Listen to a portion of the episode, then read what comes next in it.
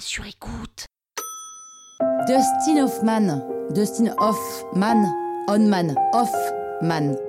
Vous écoutez Krusty Celebrity, le podcast qui parle de. Bah, enfin, de célébrité, quoi.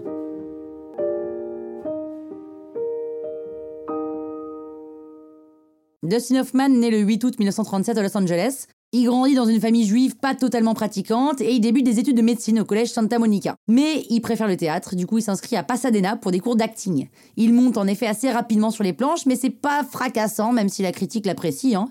Et son physique peu conventionnel, pas du tout à la mode, le dessert. Donc il s'en va à New York avec son pote Gene Hackman, qui deviendra lui aussi évidemment bah, Gene Hackman, et il traîne un peu ses basques dans des théâtres de taille moyenne, mais c'est là où il apprend le métier. Et en 66, la roue tourne. C'est le lauréat qui le fait connaître du grand public et de la planète cinéma. Le film engrange 100 millions de dollars pour 3 millions d'investissements, c'est quand même un bon héros. Et il retourne à Broadway, mais là c'est le cinéma qui va le happer puisqu'il est élevé au rang de big, big, big, big, big star. Nomination Awards, Golden Globe, Oscar, etc., etc. Et ensuite, il enchaîne. Macadam Cowboy, Little Big Man, Les Chiens de Paille, Papillon, Lenny, Les Hommes du Président, Marathon Man, Kramer contre Kramer, Tootsie, Rain Man, évidemment, Rain Man. Bref, euh, j'en passe et des meilleurs. Hein. Mais il enchaîne encore et encore et encore et encore des films qui deviendront presque tous des grands classiques.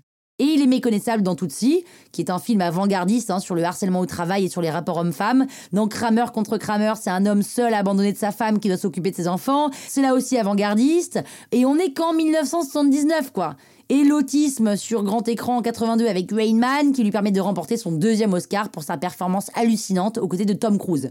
D'ailleurs pour ce rôle, Dustin Hoffman a travaillé pendant deux ans pour choper le juste ton. Et Dustin Hoffman c'est ça, c'est un cinéma engagé et incarné, un cinéma tout proche du théâtre. En même temps c'est normal parce que c'est sa formation initiale.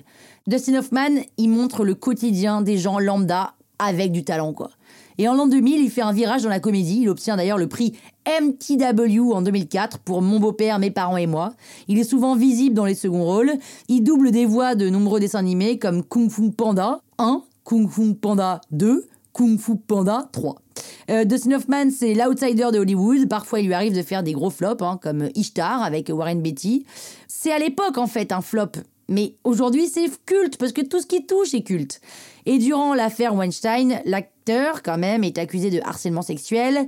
Il se fend d'une lettre d'excuse qui dit qu'il regrette son geste. Bref, il écrit J'ai le plus grand respect pour les femmes et je suis profondément désolé que ce que j'ai pu faire ait pu euh, la mettre, cette femme, dans une situation inconfortable. Je suis désolé. Cela ne correspond pas à ce que je suis. Voilà. Bon, il s'est excusé. Ça veut pas dire qu'on l'excuse, mais bref. En tout cas, c'est un grand acteur.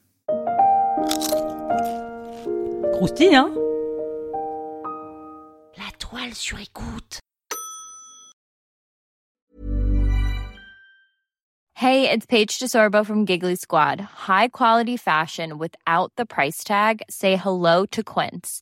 I'm snagging high-end essentials like cozy cashmere sweaters, sleek leather jackets, fine jewelry, and so much more. With Quince being 50 to 80% less than similar brands and they partner with factories that prioritize safe ethical and responsible manufacturing. I love that. Luxury quality within reach. Go to quince.com slash style to get free shipping and 365 day returns on your next order. quince.com slash style